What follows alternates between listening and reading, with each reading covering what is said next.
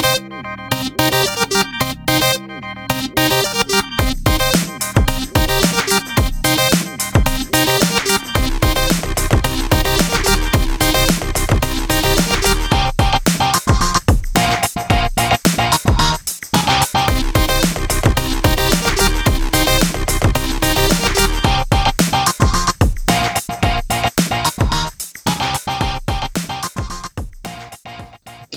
Empfehlung ähm, geht relativ klar dahin, dass man die Therapie von den klinischen Zeichen und Symptomen ähm, des Patienten abhängig macht und den dementsprechend in Kategorien einteilt und auch behandelt. Ne? Also letztlich ähm, das, das Level der, der Wachheit, der ähm, Orientierung, ähm, ist Zittern oder Shivering da, ist die, kann der, kann der Patient noch physisch irgendwie ähm, Aufgaben oder Aufforderungen nachkommen? Ähm, ist er Kreislauf stabil? Was machen der Blut, Blutdruck? Was macht der Herzrhythmus? Ne?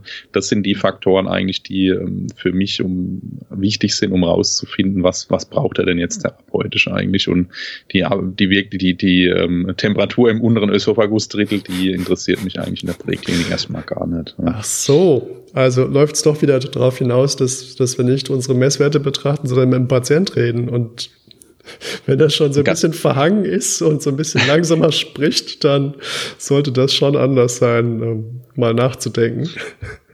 Ja, wie so oft ist es ja wieder die Integration verschiedener ähm, Messwerte mit dem klinischen Bild, ja, ähm, ist natürlich, wenn jetzt dazu kommt, dass der Patient betrunken ist, wird es natürlich mit Level of Consciousness und so weiter schon wieder schwierig. Ne? Allerdings begünstigt das ja wiederum die Hypothermie. Ja, genau, deswegen ist er hypotherm bis zum Beweis des Gegenteils. Ja, sau gut. Ja. Also ähm, es gibt ein bisschen, gibt ein paar Leitlinien, wo man sich dran orientieren kann. Ähm, es gibt ähm, im, im RC in der Reanimationsleitlinie steht zur Hypothermie ein bisschen was drin.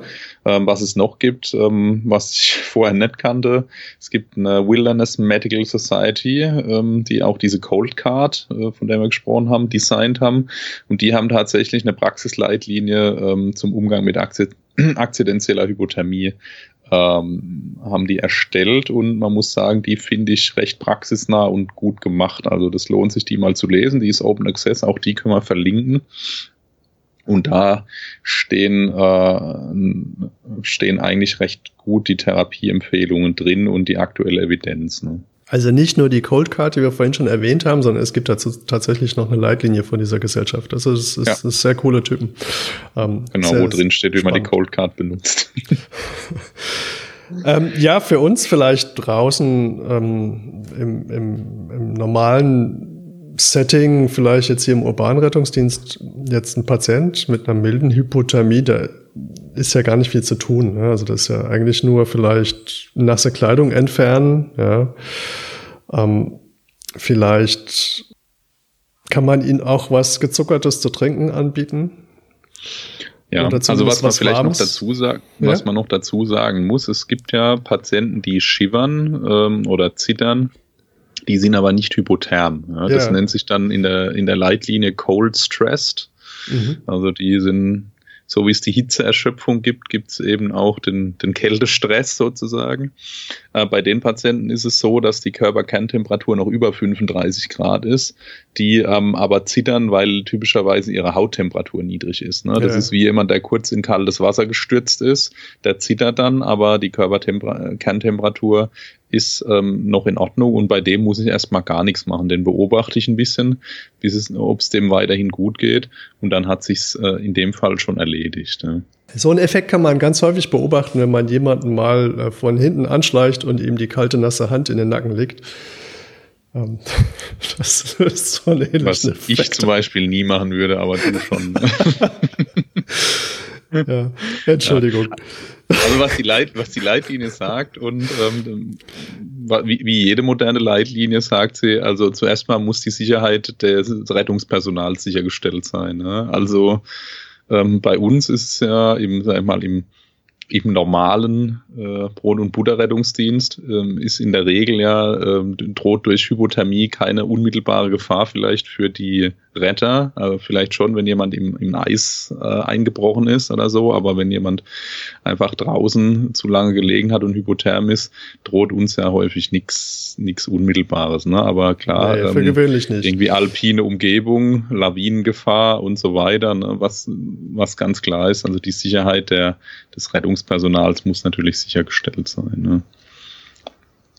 Und dann ist so, dass man ähm, dass man eben ähm, mit einbeziehen muss in seine Maßnahmen, dass es so ein, so ein Afterdrop Phänomen gibt, ähm, dass ähm, bei Rettung von Personen aus dieser kalten Umgebung es trotzdem ähm, zu einem weiteren Abfall der Körperkerntemperatur kommen kann, vor allem durch Umverteilungseffekte, dadurch, dass ich vielleicht denjenigen in eine warme Umgebung bringe, peripher an den Extremitäten dieses Vasokonstriktion vielleicht etwas nachlässt und es zu einer Umverteilung ähm, von Blut kommt und dadurch die Kerntemperatur, die ja bis jetzt ähm, noch recht gut vielleicht gehalten werden konnte, dann weiter runtergeht und ähm, dann ähm, kann es zu so diesem klassischen Bergungstod eventuell kommen. Ja? Wenn jemand dann zusätzlich noch deutlich bewegt wird, dann ähm, kann es sein, dass zum Beispiel im Rahmen von der Rettung dann Kammerflimmern eintritt. Mhm. Das sind typischerweise aber Patienten, die schon eine ausgeprägtere Hypothermie haben. Ne? Das ist nicht Hypothermie Stufe 1, ja, sondern äh, mindestens dann ab 2 oder wahrscheinlich deutlich höher. Ja. Ja, das heißt, alle, die, die nicht nur eine milde Hypothermie haben, da ist die erste Empfehlung, man soll ähm, mit denen vorsichtig umgehen, ähm, damit die nicht uns ins Kammerflimmern unerwartet gehen. Ja. Ähm, was ich gelesen habe, ähm, zumindest bei der milden Hypothermie, die anderen können es dann vielleicht auch gar nicht mehr. Da soll man auch gucken, dass sie nicht mehr rauchen oder Alkohol trinken. Oder Kaffee. Kaffee sollen sie auch nicht trinken. Das fand ich interessant. Mhm. Ja, aber da geht es ja, ja wahrscheinlich um die, die Vasokonstriktion, wie sich vielleicht einstellt. Ne? Vielleicht denkt man auch, dass es proarrhythmisch ist. Ja, mhm. Ähm, das kann ich auch nicht genau sagen. Ja, das ist so ein bisschen, ähm, äh, je nachdem, in welche Empfehlung man guckt, ist es so ein bisschen äh, unklar, ob jetzt ähm, der Patient, der eine milde Hypothermie hat, jetzt erstmal kurz ähm, in Ruhe schiwern soll, ob ich den jetzt erstmal nur warm einpacke und der sich warm schiwert oder ab welchem Stadium der wieder rumlaufen soll und sich, äh, sich durch äh, körperliche Ertüchtigung weiter aufwärmen. Ja. Also vielleicht braucht er erstmal eine, eine kurze Konsolidierungsphase, um eben weiteren Afterdrop zu vermeiden, bevor er dann in der Gegend rumläuft. Ja, aber das ist, ist nicht so ganz klar. Die ähm, in der Wilderness Medicine Guideline steht tatsächlich drin, der soll dann mal so eine halbe Stunde etwa sich hinsetzen oder hinlegen. Was, was soll den gut isolieren und soll ihm die Gelegenheit geben, einfach sich wieder warm zu schiebern. Hm. Okay, krass. Na gut, ich meine, da hast du vielleicht auch nicht viel Möglichkeiten. Ja, klar, man darf, man darf halt nicht vergessen, das ist darauf ausgelegt, diese Leitlinie, dass die auch funktionieren soll, wenn man jetzt irgendwo äh, weit ab von der Zivilisation im Wald oder auf dem Berg ist.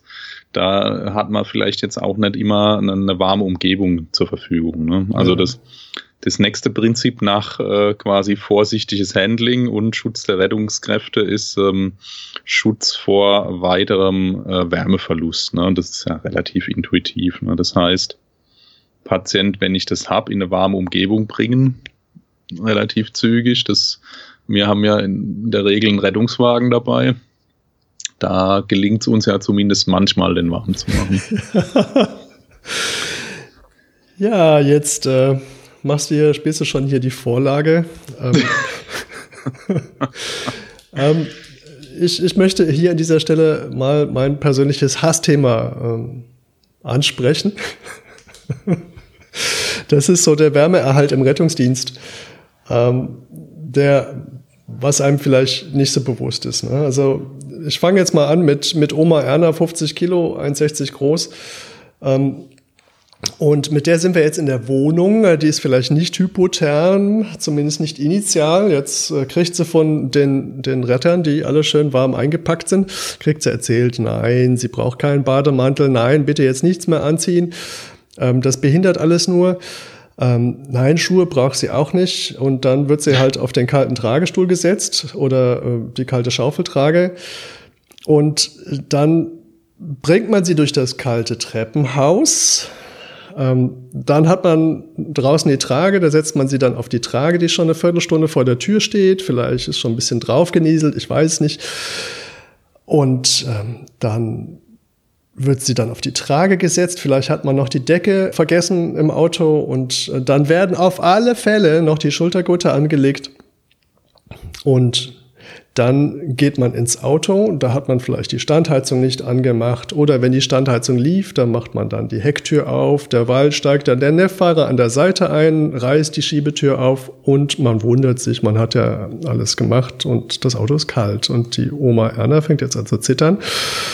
Das mag jetzt der Kältestress sein, den du erwähnt hast. Auf jeden Fall zittert die sich einen ab und ich behaupte, die verbraucht jetzt Sauerstoff und Zucker. Und je nachdem, was sie hatte, oder hat an äh, Erkrankung oder Problem, wird es dadurch nicht besser.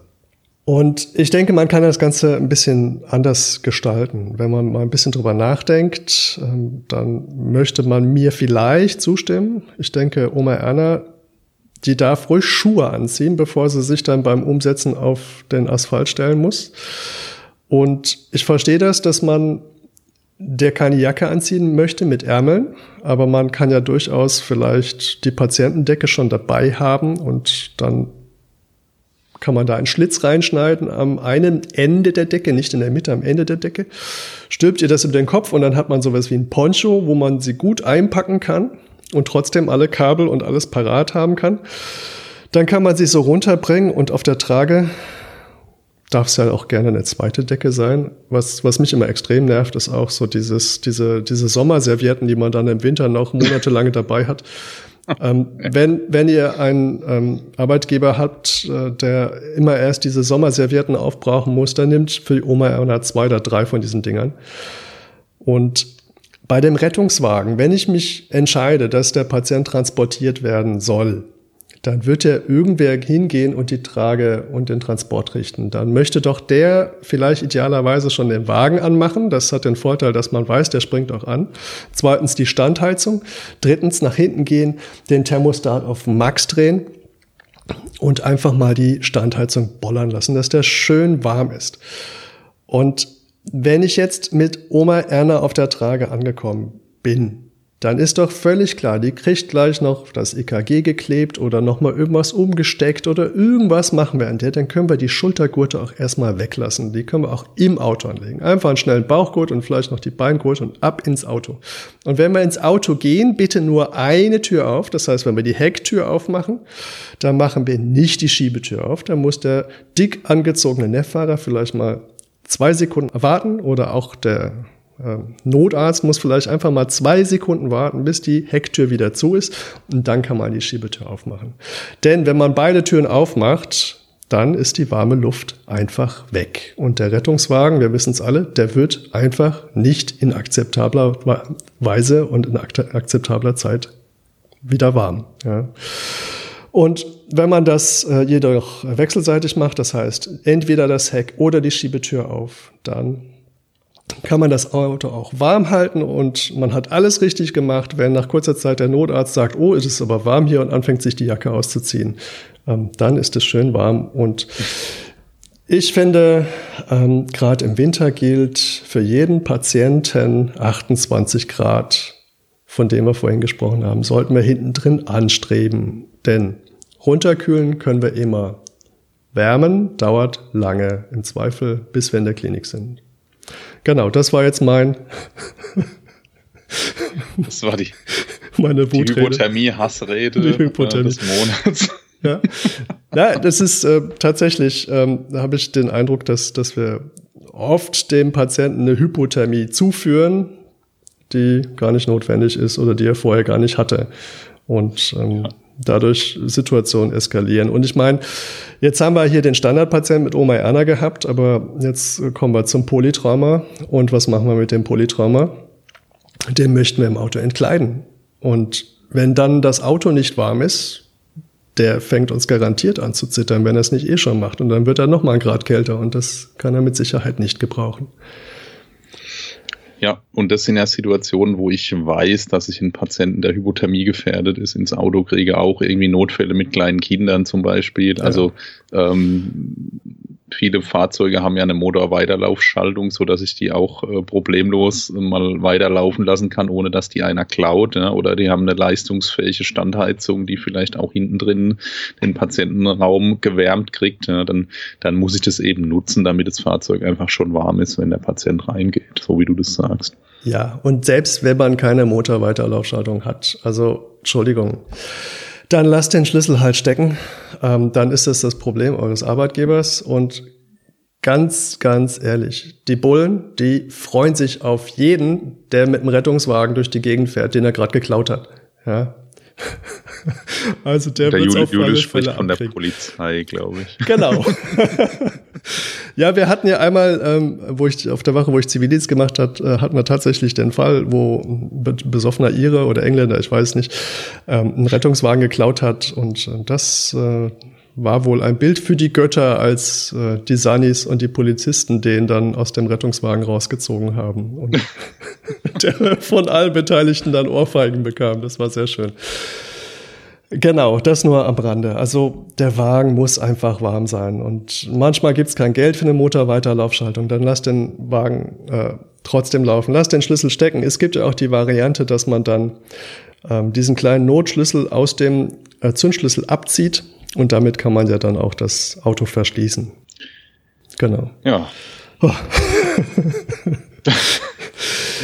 Gut, nachdem wir jetzt, äh, jetzt haben wir uns alle einmal ordentlich ausgekotzt. Ne? Ja, jetzt äh, hätten wir das zweite Reizthema. Ich bin letztens erst gefragt ja, worden, wie ist denn das? Ähm, jetzt habe ich einen unterkühlten Patienten, die silberne oder die goldene Seite zum Patienten? Ja, das ist ja, also das finde ich wiederum relativ einfach, weil ähm, der geneigte Rettungsdienstmitarbeiter kennt sich doch relativ gut aus mit Fleischkäsebrötchen zum Beispiel. Ja. Und ähm, ich habe noch nie ein Fleischkäsebrötchen in der Goldfolie gesehen, um es warm zu halten. Also offensichtlich ist die silberne Seite die richtige, damit es warm bleibt. Ja, aber auch bei der Alufolie gibt's ja eine glänzende stumpfe Seite. Ne?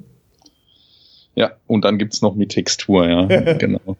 Ja, ähm, also wo wir jetzt drauf kommen, das Thema ist ja letztlich Isolierung, ja. ähm, wo es um Schutz vor weiterem Auskühlen ähm, geht, so dass der Patient überhaupt eine Chance hat, sich passiv wieder zu erwärmen. Ja? Also wir haben ja gibt ja letztlich die passive Wiedererwärmung, wo wir den Patienten einfach nur isolieren und es gibt die aktive Wiedererwärmung, wo wir dem Patienten aktiv Wärme zuführen, entweder extern oder ähm, in, intern über irgendwie invasive Methoden. Jetzt ähm, ist es natürlich so, dass es verschiedene Möglichkeiten gibt, so einen Patienten einzupacken. Ja, ähm, was ja häufig gemacht wird, ist einfach die normalen Decken zu nutzen, die wir so im Rettungsdienst haben.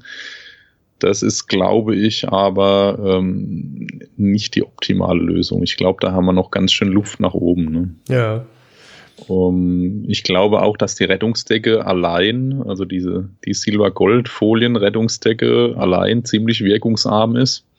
Ich denke aber, dass die Kombination relativ viel bringt. Ne? Also wer, wer Lust hat und sich diese die Wilderness Medicine Guideline dazu anschaut, das ist wirklich, fand ich sehr schön, ähm, die, die Burrito-Methode, wie man so ja. einen Patienten einpackt.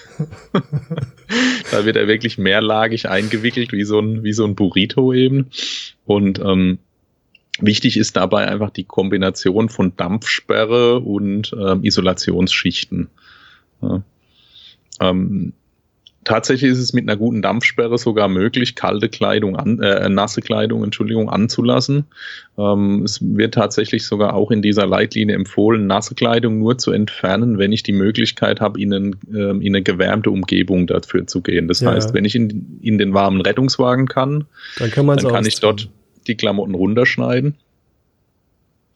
Ähm, wenn ich diese Möglichkeit nicht hätte, dann könnte ich die auch dran lassen. Ich muss sie dann aber mit einer dampfdichten Schicht einwickeln, damit ähm, eben der Verdunstungseffekt, über den wir vorhin gesprochen haben, ähm, dann nicht stattfindet. Ja, das, das ist, ähm, der eine oder andere mag sich vielleicht überlegen, was es mit dieser, dieser Dampfsperre auf sich hat. Aber ich denke, wenn man über Verdunstung redet, dann ist es dann plötzlich ein gängiger. Ähm, im, Im Praktischen kann man sich das ja so vorstellen, ähm, wenn der Patient Kleidung anhat, die vielleicht nicht nass ist, sondern vielleicht nur klamm, zumindest bei uns jetzt, sage ich jetzt mal, wo wir ihn jetzt nicht im Rettungswagen entkleiden wollen, ähm, dann die Rettungsdecke um den um die Kleidung drumherum, sofern wir nicht untersuchen müssen. Und dann drumherum nochmal die Decke, richtig? Genau. Und eventuell, wenn das Wetter schlecht ist und äh, ich Angst habe, der Patient wird mir nass beim Ausladen oder wie auch immer, dann mache ich eben nochmal eine wasserdichte Schicht außen drauf. Ne? Also das darf dann schon auch, wenn einer richtig hypotherm ist, auch mehrlagig sein. Aber letztlich ist es eben die Kombination zwischen Isolationsschichten und ähm, Dampfsperre, die wahrscheinlich die, ne, die, die gute Isolation dann bringt. Hm. Ja, aber das heißt ja dann auch, dass man ihn richtig, richtig einwickelt, nicht einfach so locker drüber legt, dass es von allen Seiten noch reinzieht, sondern wirklich einschlagen. Genau, der muss quasi wasser- und winddicht eingewickelt sein, dieser Patient. Auch der Kopf. Ne? Wir haben ja eine große ähm, Hitzeabstrahlfläche über den Kopf und über den Nacken. Der muss gut eingepackt sein. Ähm, in der ähm, in der Wilderness Medicine wird dort tatsächlich sogar ein Schlafsack dafür benutzt, was natürlich ziemlich praktisch ist. Das haben wir jetzt auf dem Rettungswagen nicht dabei. Aber ähm, das zeigt natürlich, dass der Kopf da ordentlich mit eingewickelt sein muss. Ne? Dann muss der Patient noch möglichst windgeschützt sein, also das Ganze winddicht. Und dann ähm, glaube ich, dass das eine, eine gute Sache ist. Was dann ja dann funktioniert das Ganze. Was ja dann zum anderen auch heißt, ähm, dass es ja Sinn macht, den, den Kopf des Patienten einzuwickeln. Also wenn es wenn das möglich ist, dann wickelt man den komplett in dieses Konstrukt mit ein, ne? ja. mit samt Dampfsperre und Isolationsschichten. Also wenn, wenn man diese, diese Sommerservietten hat, dann kann man ja durchaus hingehen und dem daraus auch so ein bisschen so einen Turban wickeln, sage ich jetzt mal. Ja, ähm, auf jeden Fall. Oder in irgendeiner anderer Form. Oder es gibt ja diese Einmaltragelagen. Auf jeden Fall irgendwas, wo man verhindern kann, dass der Patient weiter äh, Wärme über den Kopf verliert. Und ähm, wenn wir zu den der Schaufeltrage nochmal kommen, zumindest im geschützten Kontext, wer noch die Metallschaufeltrage hat, der hat ja vielleicht die Möglichkeit, die vorher auch so ein bisschen anzuwärmen. Die kann man ja zum Beispiel bei der Oma Erna mit Schenkelhals kann man das ja vielleicht an die, Trage, an die Heizung lehnen. Oder vielleicht draußen, wenn man noch eine Minute Zeit hat, dass man die vielleicht nochmal vor das Gebläse der Heizung legt, was natürlich nice to have ist, aber vielleicht auch nicht realisierbar. Aber ich denke, in der Wohnung an die Heizung legen, das hilft schon, weil auf so einem kalten Metallding liegen, das ist doch sehr unangenehm. Und wie wir gelernt haben, gerade am Anfang, entzieht das auch einiges an Wärme. Ja, und ich glaube, das Entscheidende ist auch die Kontaktzeit möglichst kurz zu halten. Ne? Mhm. Wenn ich wirklich ähm, was Kaltes an Patienten dranbringe, dann sollte der Kontakt so kurz wie möglich sein. Es gibt sogar äh, eine kleine Studie, die mal untersucht hat bei Traumapatienten mit Spineboards, ob es was bringt, die Spineboards zu isolieren. Ja. Äh, die hatten nicht weniger Hypothermie, aber es war besser vom Patientenkomfort zumindest. Ja ähm, was vielleicht auch ein bisschen einen Polstereffekt äh, mit einbezogen hat, aber ähm, ich glaube, bis wir jetzt anfangen, die Schaufeltragenteile zu polstern und zu, äh, zu isolieren, ja, also das, man muss schon, glaube ich, irgendwo praktikabel bleiben. Aber auf der anderen Seite spricht das aus meiner Sicht dafür, dass man eben gerade bei diesen Patienten die Immobilisation in der Vakuummatratze durchführt, weil die Vakuummatratze ist ja eigentlich ein sehr gutes Isolationstool und ich ja, glaube, das Schaumstoffkügelchen. Ja, das sind Schaumstoffkügelchen. Oder Styropor, ähm, auch Plastik. Also das ist eine Isolationsschicht und eine Dampfsperrschicht eigentlich. Ja. Und wer mal selber sich reingelegt hat und eine Zeit lang drin liegen geblieben ist, gerade im Sommer, der weiß, man schwitzt da drin echt brutal. Ne? Und ich glaube, dass das sogar praktikabel ist, wenn ich einen Patienten habe, der hypotherm ist, dass ich mir einfach direkt diese die ähm, Vakuummatratze mit auf die Trage tue, ihn dann äh, mit Dampfsperre und Isolationsschicht einwickle und dann die Vakuummatratze zumache, dann glaube ich, ist er wirklich recht gut eingepackt. Hm. Ja, das heißt aber auch, dass wir den Patienten nicht auf der Schaufel liegen lassen, sondern nur der Klassiker auf der Schaufel in die Vakuummatratze gewickelt. Ja, äh, das wäre dann in diesem Fall, glaube ich, doppelt sinnlos. das wird man, glaube ich, vielleicht, also die einzige Situation, wo ich mir vorstelle, dass er dann auf der Schaufeltrage liegen bleibt, äh, wäre tatsächlich, wenn er so instabil ist, dass ich ihn sofort transportieren ja, muss. Okay. Was es noch gibt, was auch ganz spannend ist, sind ja so Luftkammerfolien. Also in, in, in Deutschland gibt's, habe ich jetzt für den Zweck speziell nichts zu bestellen gefunden. Ich habe mal ein bisschen recherchiert, aber es gibt von einigen äh, Herstellern aus dem Ausland wirklich so Luftkammerfolien, ähm, die dafür vorkonfektioniert sind, dass man Patienten da drin einwickelt. Das finde ich ja eine relativ interessante Möglichkeit. Geil ist, ja. Also vielleicht an die Hersteller, wie wäre es denn mit einer Rettungsdecke, die gleichzeitig Luftpolsterfolie ist. Das wäre, glaube ich, ziemlich gut. Ja. ja. Hat den Charme, dass man es dann danach auch wegschmeißen kann, wenn es dreckig wird. Ja, ja. Ist, ja, also klar, es gibt natürlich Systeme, ne, gerade aus der alpinen Rettung mit, mit ähm, so ähm, Bergrettungs, ähm, mit, mit so einem Wärmesack und so weiter. Das ist natürlich äh, extrem gut, wenn man sowas hat. Ne? Aber häufig steht uns ja sowas ähm, leider nicht zur Verfügung dem Hubschrauber nutzen wir teilweise auch so Decken, die für die, die beheizbar sind, ähm, elektrisch wenn man sowas hat, das ist natürlich ähm, gerade für längere Transportstrecken, wo das die Gelegenheit hat, richtig warm zu werden, ist das natürlich eine gute Sache. Ne? Oder Wärmepacks, ne, die man vorm Einwickeln vom, des Patienten dem noch auf Brust und, und in die Achseln legen kann, ja. bevor man den einrollt. Das ist natürlich super, aber das, glaube ich, werden die meisten von uns gar nicht zur Verfügung haben. Was denkst du über Rettung, also über Patientendecken in der Infusionsschublade? Also in der Thermoschublade? Das habe ich noch nie ausprobiert. Ja. Ähm, Im OP haben wir die in einem Wärmeschrank liegen. Das ja. ähm, habe ich schon den Eindruck, dass das was hilft. Ja. Und dann kämen wir auch zur, zur Infusion. Das heißt, äh, warme Infusion ist ja auch empfohlen. Ne? Ja, wobei man sagen muss, das ist ja ähm, keine Erwärmungsmethode. Ne? Um, um einen Patienten mit warmen Infusionen zu erwärmen, ähm, da brauche ich schon äh, sehr hohes Volumen. Also damit werde ich den nicht warm kriegen, aber zumindest kühlt er mir nicht weiter aus. Ne? Und die sollen tatsächlich 40, 42 Grad haben. Ich weiß nicht, was dein Wärmefach so schafft. mein mein Wärmefach ist äh, gefixt auf 25 Grad, weil es ja vor mhm. nicht allzu langer Zeit diese Diskussion gab mit irgendwelchen Dingen, die sich aus der Infusion verflüchtigen und das Häs, das dann vielleicht instabil wird in der Wärmeschublade. Ähm, Von dem man dann beschlossen hat, man nimmt sowieso nicht mehr mit. Auf, auf jeden Fall. Ähm, macht mein Wärmefach nicht mehr warm. Und ich stelle jetzt einfach mal die Frage, wenn die ideale Temperatur 35, äh, 37 Grad ist vom Patienten und ich habe jetzt einen hypothermen Patienten und ich gebe den jetzt eine 25 Grad warme Infusion, kann ich eigentlich auch sein lassen, oder? Ja, also ich glaube, es ist besser, als wenn ich es äh, einfach aus dem Rucksack nehme, wo es äh, noch kälter ist. du meinst immer noch besser als die 2 Grad? Besser als die 10 oder 2 Grad warme. Schon so leichte Eiskristalle drin schwimmen. Direkt aus dem ungeheizten Lager. Ja, ja klar. Ähm, oder aus dem Kühlfach. Ja, wir haben ja auch noch Kühlschubladen. Nein, also 40, 42 Grad ist die Empfehlung. Ähm, man sollte, glaube ich, einfach das nehmen, was dem am nächsten kommt, was man hat. Damit man zumindest den Patienten nicht noch weiter auskühlt, zumal Patienten, wenn sie denn wieder wärmer werden, durchaus volumenbedürftig sein können durch die Vasodilatation, die dann eintritt. Also hier an dieser Stelle für alle, die noch äh, eine herkömmliche Wärmeschublade im RTW haben, die auch schön warm macht. Ähm, was auch eine charmante Variante ist, dem Patienten einfach drei heiße Infusionen in einem Plastikbeutel zu machen, so einen Müllbeutel und die dem Patienten ähm, aufs Unterhemd zu legen, auf den Bauch zu legen. Ähm, das ist zwar fraglich, inwieweit das hilft, aber es wird als angenehm empfunden, wenn man so eine kleine Wärmflasche hat. Mhm. Mhm. Gut, was machen wir denn jetzt mit dem Patient? Der jetzt schon äh, so kaputt ist, ähm, so kalt ist, dass wir ihn Rhythmusstörungen befürchten müssen. Können wir da überall hinfahren?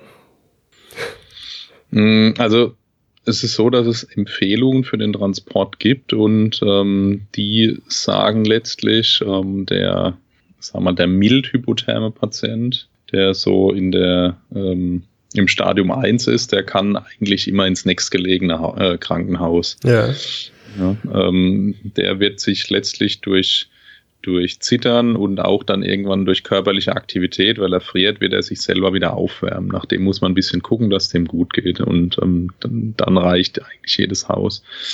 Na, dann ist die Empfehlung vom ERC tatsächlich, ähm, dass jeder Patient, der Zeichen der hämodynamischen Instabilität hat, sprich äh, Blutdruck unter 90, ventrikuläre Rhythmusstörungen oder wenn die Kerntemperatur schon unter 28 sein sollte, wenn ich das denn überhaupt exakt messen kann, was ja meistens nicht der Fall ist. Diese Patienten sollen ähm, in ein Zentrum, was eine ähm, extrakorporale Wiedererwärmung über eine Herz-Lungen-Maschine oder über eine ECMO ja. bereitstellen kann, ne, weil das, das ähm, das Risiko, dass der Patient das braucht, ist relativ hoch. Ne? Also man wird auch dann innerklinisch bei diesen Patienten häufig versuchen, wenn die zum Beispiel noch über 32 Grad haben, ähm, die extern wieder zu erwärmen mit so ähm, Forced äh, ähm, Air Heating, also sprich mit so Bearhugger und ähnlichen Geräten, die einfach Warmluft, eine Warmluftdecke ähm, auf den Patienten draufpacken und wo warme Luft durchgepustet wird. Das funktioniert ähm, bei, sagen wir mal, nicht so ganz ausgeprägter Hypothermie, glaube ich, ganz gut. Das kann man sich, glaube ich, vorstellen wie so eine Ganzkörper-Lockenwicklerhaube, wo dann ja, genau. so eine Decke, wo die ganze Zeit warme Luft reingepustet wird. Ja, so ist es. Also das ist schon relativ ähm, effizient. Es gibt auch Systeme, wo man den Patienten drauflegen kann. Also da liegt er dann auf so einer wärme, wärmedurchpusteten Decke drauf und man legt, äh, legt auf den Patienten nochmal eine. Also das ist schon relativ ähm, effizient, muss man sagen. Es gibt auch Systeme, wo Flüssigkeit durch eine Matte durchgepumpt wird. Mhm. Aber ähm, wenn der Patient mal unter 32 Grad hat, dann kommt man in so einen Bereich, wo man ähm, auch nach entsprechender Leitlinie über ähm, ein ECLS nachdenken sollte. Also ob der Patient dann an eine ECMO kommt und mal ähm, über die extrakorporale Zirkulation ihn aufwärmt. Ne? Also ja. da wenn ja, wird ja quasi ein, ein großer Teil des Herzzeitvolumens durch die Maschine gepumpt und an der Maschine ist eine Heizung. Ne? Also das, was das Blut, was in den Patienten reingeht, das ähm, hat eine Temperatur, die ich vorher ähm, am Wärmetauscher einstellen kann. Und dadurch kann ich Patienten sehr schnell wieder aufwärmen, wenn das notwendig ist. Also kann man ja eigentlich sagen, alle Patienten, die sich in so einem Bereich der moderaten Hypothermie befinden, die sollten dann schon in einem Maximalversorger vorgestellt werden, wo es vielleicht auch die Möglichkeit gibt für so eine ECMO.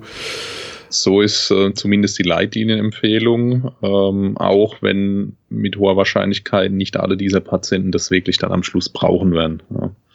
Ja. Aber ähm, sie haben zumindest die Option, wenn es in den wirklich, wenn sie Rhythmusstörungen kriegen und so weiter und ich kriege sie nicht schnell genug warm, dann kann ich immer noch auf ein extrakorporales Erwärmungsverfahren wechseln.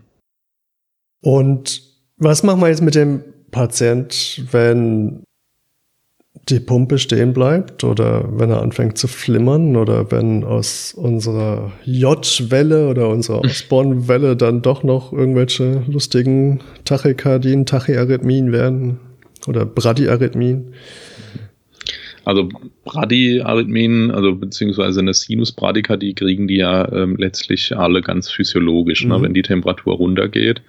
Und ähm, die, das ist auch nicht behandlungsbedürftig in der Regel, weil der Patient ja auch äh, einen niedrigeren Sauerstoffbedarf hat und dadurch ihm dieses niedrigere Herzzeitvolumen keinen Schaden zufügt. Also der braucht jetzt keine Atropin oder einen Pacemaker. Nee. Frage ist auch, ob das wirklich den gewünschten Effekt hätte, ne? weil die Stimulierbarkeit des Herzens natürlich auch abnimmt. Vielleicht ja. würde es schon gehen, aber die Reizschwelle wäre wahrscheinlich auch höher. Ne? Letztlich ist die Therapie einfach den Patienten wieder aufzuwärmen. Das gleiche gilt für die meisten Rhythmusstörungen.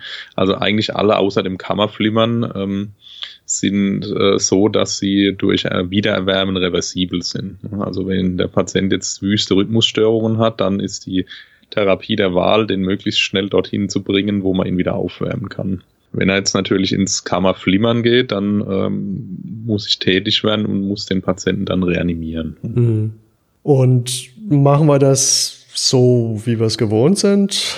So alle, alle zwei Minuten Rhythmuskontrolle und dazwischen immer defibrillieren, falls nötig und Supra bis zum Anschlag oder machen wir da was anderes? Ja, Supra bis zum Anschlag ist sowieso, also das äh, ist eins meiner Lieblingsthemen. Das ist ähnlich wie wenn man bei dir die Tür vom Rettungswagen auflässt. Ne? wird uns, wird uns äh, vermutlich nie zum Ziel führen. Ja. Ähm, aber ähm, also prinzipiell ist es. Und jetzt so, kommt einer mit der dicken Supra-Spritze und die Tür ist auf. ja, dann ist ganz vorbei. also es gibt vom, vom ERC ähm, eine, Empfehlungen unter dem, dem Kapitel ähm, Reanimation unter äh, besonderen Umständen. Da ist die Hypothermie aufgegriffen und ähm, wesentliche Punkte sind eben, also die, die, die Basisreanimation bleibt eigentlich gleich. Ne? Ja. Der Patient muss gut oxygeniert werden, der Patient braucht Thoraxkompressionen. Ähm, wenn ich irgendwo im auf dem Berg bin und äh, die Rettung dadurch behindert wird, gibt sogar Empfehlungen, ziemlich spannend, dass ich ähm, eine Zeit lang Thoraxkompressionen machen kann, die kurz dann unterbrechen, dann wieder Kompressionen, wieder unterbrechen, um den Patienten irgendwie dort weg zu transportieren. Also das ist wahrscheinlich in unserem gängigen Setting ähm, zum Glück nicht notwendig. Mhm. Also der kriegt eine normale Basisreanimation, eventuell sogar, wenn der sehr kalt ist, unter frühzeitigem Einsatz von extra, äh, von mechanischen Thorax-Kompressionsgeräten, weil der Patient eventuell relativ steif ist, wenn er so kalt ist und ich da viel Energie brauche. Ähm, bei den erweiterten Maßnahmen ähm, ist es so, dass einmal ähm, die Defibrillation und die Wirkung von Medikamenten durch die Hypothermie wahrscheinlich deutlich eingeschränkt ist. Ne? Das heißt, ähm, die ERC-Empfehlung ist unter 30 äh, Grad Körperkerntemperatur äh, keine Medikamente zu geben. Mhm. Vor allem das, also zumindest explizit wird das Adrenalin dort angesprochen. Es wird aber auch gesagt, dass Amiodaron nachweislich in der Hypothermie schlechter wirksam ist. Also das heißt, unter 30 Grad werde ich in der Regel keine Medikamente geben und die ähm, Defibrillation soll unterhalb dieser 30 Grad, wenn ich sie denn überhaupt durchführe, maximal dreimal erfolgen, weil mhm. dadurch ja jedes Mal ein Myokardschaden entsteht. Und ähm, die, das sehen wir auch im Herz-OP, wenn Patienten zu kalt sind, ist die Chance, ähm, wieder in einen perfundierenden Rhythmus zu kommen, durch Defibrillation relativ schlecht. Ne? Die, äh, die bleiben kurz, machen einen normalen Schlag und gehen wieder zurück ins Kammerflimmern. Ne? Und das auch gern 10 oder 20 Mal, wenn man das dann auf die Spitze treibt. Das heißt, heißt, ähm, um die defibrillierbar überhaupt zu machen, müssen die aufgewärmt werden, häufig die Patienten. Das ist die Empfehlung des ERC äh, wie ich jetzt die 30 Grad genau messen kann, wenn ich gerade kein Ösophagus-Thermometer zur Hand habe, das wiederum steht beim ERC leider nicht drin. Ja. Das äh, macht das Ganze dann doch ein bisschen schwierig. Ne? Ähm, auch was noch drin steht, ist, die Dosierungsintervalle ähm, sollten ähm, verdoppelt werden für die Medikamente dann, ja, solange der Patient noch hypotherm ist. Ja. Ja, unter den 35 Grad ähm, kriegt er dann halt das, das Adrenalin nicht alle drei bis fünf, sondern alle sechs bis zehn Minuten zum Beispiel. Das sind aber eigentlich, also es gibt dafür keine belastbaren Daten, das sind pharmakologische Überlegungen. Das sind also dann mehr bin, so mehr so Faustregeln wahrscheinlich. Ja, ja, also ich bin sowieso nicht der große Fan vom von den Adrenalin-Boli, auch wenn die da noch drinstehen in der Leitlinie. Ja, darüber hatten wir schon gesprochen. Das kommt halt einfach daher, dass das immer so gemacht wurde und keiner was anderes richtig gut untersucht hat. Aber hier hätte man ja jetzt ausreichend Zeit, um dir einen Supraperfuser zusammenzubauen. Ja, zum Beispiel. Aber die Frage ist ja dann wieder, wie ist die Laufrate? Ne? Die ja. kann ich dann wahrscheinlich ein bisschen niedriger lassen. Aber ich glaube, das Entscheidende ist, sich zu überlegen, ähm, was ich kann ich für diesen Patienten erreichen. Und wenn ich denke, dass dieser hypotherme Patient eine, eine Reanimationschance hat, ja. ähm, dann ist aus meiner Sicht ganz klar der zügige Transport ins Zentrum zur ECMO oder wenn ich die Möglichkeit habe, die Alarmierung von einem ECMO-Team, was vor Ort den Patienten kanüliert, ähm, das Mittel der Wahl.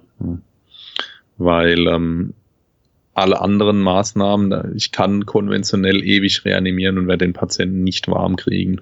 Also das wird, wird extrem lang dauern. Der hat sehr niedriges Herzzeitvolumen und die Wärme wird im Körper, die ich ihm vielleicht von außen zuführe, gar nicht richtig verteilt werden. Da mhm. ist durch Adrenalin maximal vasokonstringiert. Da wärme ich mir einen ab wahrscheinlich und kriege den einfach nicht auf normale Temperaturen. Also den Patienten dann, das wäre dann einer, der zügig zu einer ECMO muss, wenn ich denn nicht irgendwelche Faktoren habe, ähm, diese Reanimation gar nicht zu beginnen oder nicht fortzuführen. Ne? Ja, spannend. Also was ich noch gelesen hatte, das fand ich auch interessant, dass, dass man sich hier durchaus mehr Zeit auf der Suche nach Vitalzeichen lassen darf. Also mhm. nicht dieses äh, keine, keine Kreislaufzeichen vorhanden, sondern ähm, durchaus etwas länger gucken nach Vitalzeichen. Ähm, ja, das ist ja plausibel, ne? wenn wir überlegen, dass die Patienten Pradikat sind in der tiefen Hypothermie und ähm, dass die Atemfrequenz abnimmt, dann muss ich eben entsprechend lange auch warten, um die zu erkennen. Ne? Wenn der Patient jetzt eine Atemfrequenz noch von fünf hat und ich äh, mache irgendwie äh, zehn Sekunden Pulskontrolle, dann kann äh, Atemkontrolle, dann kann es mir halt ähm, einfach auch durch die Lappen gehen. Ja. Und der Patient ja. wird wahrscheinlich auch lichtstarre weite Pupillen haben, oder? Ja, in der Regel sollten die Pupillen tatsächlich noch reagibel sein. Also wirklich weite, lichtstarre Pupillen sind auch bei diesen Patienten ein, Zeichen, dass die Prognose eventuell schlecht sein könnte. Also mhm. darauf wird man sich natürlich nicht alleine verlassen. Aber es gibt, es gibt so ein paar Zeichen, die, die schon auch bei dem hypothermen Patienten darauf hindeuten können, dass die Prognose schlecht ist. Ne? Wobei, wenn man die RC-Empfehlungen liest, sind die doch sehr ähm, zurückhaltend, ähm, die Reanimation nicht zu beginnen. Ja. ja.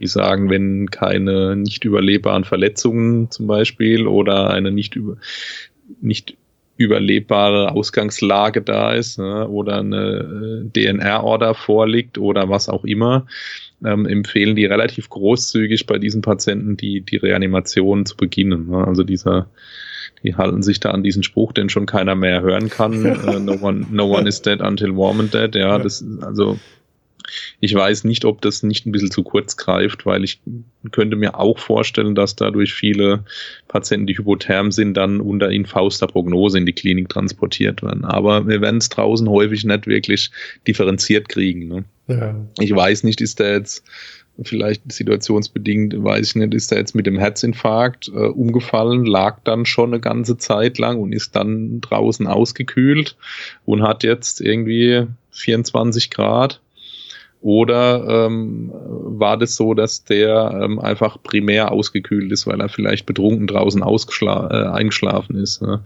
Das ist prognostisch natürlich ein riesiger Unterschied. Und ich werde es aber vielleicht nicht, nicht in jedem Fall rauskriegen. Und äh, wenn man zumindest der ERC sagt, wenn, wenn ich es nicht weiß, dann sollte ich eher den Patienten transportieren. Ne? Auf, auf jeden Fall denke ich, äh, was es sagt, ist, ähm, dass man den Patienten vielleicht in so einer Situation nicht unter freien Himmel reanimieren sollte, wenn man die Möglichkeit hat, irgendwie ins Warme zu kommen. Ja, also aus meiner Sicht ist sowieso, ähm, ist das ein Patient, wo von vornherein klar ist, dass die Chance, dass ich draußen Rost kriege, wenn der richtig kalt ist, ziemlich gering ist. Ne? Ja. Es geht eigentlich nur darum, durch möglichst suffiziente Reanimation die Zeit, bis ich äh, an einer extrakorporalen Zirkulation bin, zu überbrücken. Und das aus, denke ich, sollte so ablaufen, dass man einfach den Patienten frühzeitigst ähm, an ein äh, Torx-Kompressionsgerät bringt, ähm, in, in Rettungswagen hat und dann äh, fährt, ja, ohne, das ist die große Kunst wie immer, halt ohne, dass die Qualität der Reanimation leidet. Ne? Also der Patient sollte aus meiner Sicht schon einen gesicherten Atemweg haben, dass er sicher oxygeniert ist, dass ich alle anderen reversiblen Ursachen ausgeschlossen habe, dass ich nichts übersehe, dass ich suffiziente Thorax-Kompressionen habe dann, äh, wenn der flimmert, kann man durchaus mal probieren, den zu ähm, schocken aus meiner Sicht. Auch wenn ich nicht genau weiß, wie die Temperatur ist, weil was sicher ist, ist, wenn das der Eigenrhythmus deutlich besser perfundiert als meine Reanimationsmaßnahmen. Ne? Also mhm. wenn ich das hinkriege, dass er vor einen spontanen Kreislauf dann doch hat, ist es natürlich besser, als irgendwo unter Reanimation hinzufahren und an die ECMO anzuschließen. Aber ich darf mich halt auch nicht festspielen in der Situation. Ne? Das sollte alles quasi äh, Hand in Hand gehen mit dem zügigen Transport. Ne? Ich habe den Eindruck, wir haben eigentlich ziemlich viel jetzt besprochen. Hast du noch irgendwas? Haben wir irgendwas noch nicht besprochen? Wir haben bestimmt irgendwas vergessen aber mir fällt im Moment nichts mehr ein. was schon was heißen will. was schon was heißen will. Ähm, ja, also ich, ich denke, als, als Fazit kann man sagen, das ist eigentlich ein sehr, sehr spannendes ähm, Krankheitsbild, die Hypothermie, gerade die akzidentielle. Ähm, ich finde, es gibt erstaunlich viele Parallelen zum Schock. Also wahrscheinlich ist es ja auch ein Stück weit ein Schockgeschehen, was hier stattfindet. In dem Fall ein, ein Kälteschock. Und es ist aber scheinbar auch ein recht dankbares, ähm, da wir hier mit einfachen Maßnahmen viel bewirken können. Auf der anderen Seite denke ich mir, auch wenn wir die Hypothermie draußen vielleicht gar nicht so oft sehen, sollten wir vielleicht dennoch gucken, dass wir unseren Patienten warm halten und ihn nicht unterkühlen oder ins Frieren bringen. Das, denke ich, haben wir im Winter oder in der kalten Jahreszeit schon sehr häufig, dass wir Patienten haben, die einfach medizinisch gesehen schlecht sind und dem wir dann noch zumuten, dass sie bei uns frieren. Das ist, glaube ich, ganz schlecht. Ja, klar. Das ist natürlich auch immer der Konflikt zwischen äh, Wärmeerhalt und Zugänglichkeit. Ne? Das ist ja. auch beim schweren Traumapatienten immer ein Problem. Ähm, aber ist, spätestens, wenn ich dann nichts mehr an ihm mache, dann muss ich den Patienten einfach gut einpacken. Ne? Ja, auf die Gefahr hin, dass ich dann halt mal irgendwas nicht sehe, was gerade mit ihm passiert. Ne? Das ist, muss ich natürlich immer im Hinterkopf haben. Ja, cool. Ich hoffe, unsere Hörer äh, haben Freude an dieser Sendung. Ja, ich bin schon gespannt, wer die Tasse gewinnt. wer gewinnt die Tasse? Das wird spannend. Ähm, ich hoffe, niemand äh, äh, wird äh, irgendwann Wischnewski-Flecken erleiden.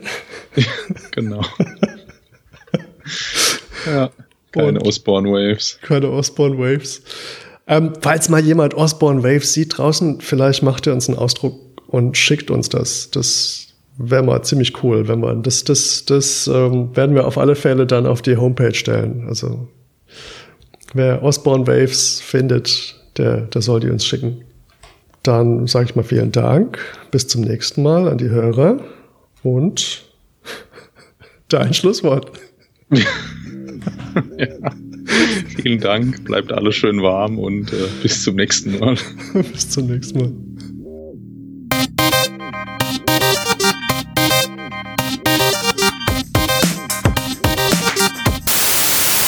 Soll ich das denn jetzt schon wissen, ob ich mich am ersten ersten habe impfen lassen? nee, das, das schneiden wir raus. Ist es so, ja. okay. Ich, ähm, ich suche gerade, wo du bist. Ja, ich habe noch ein paar eigene Aufzeichnungen. Entschuldigung. Ah, na, das ist gut. Dann erzähl doch einfach mal.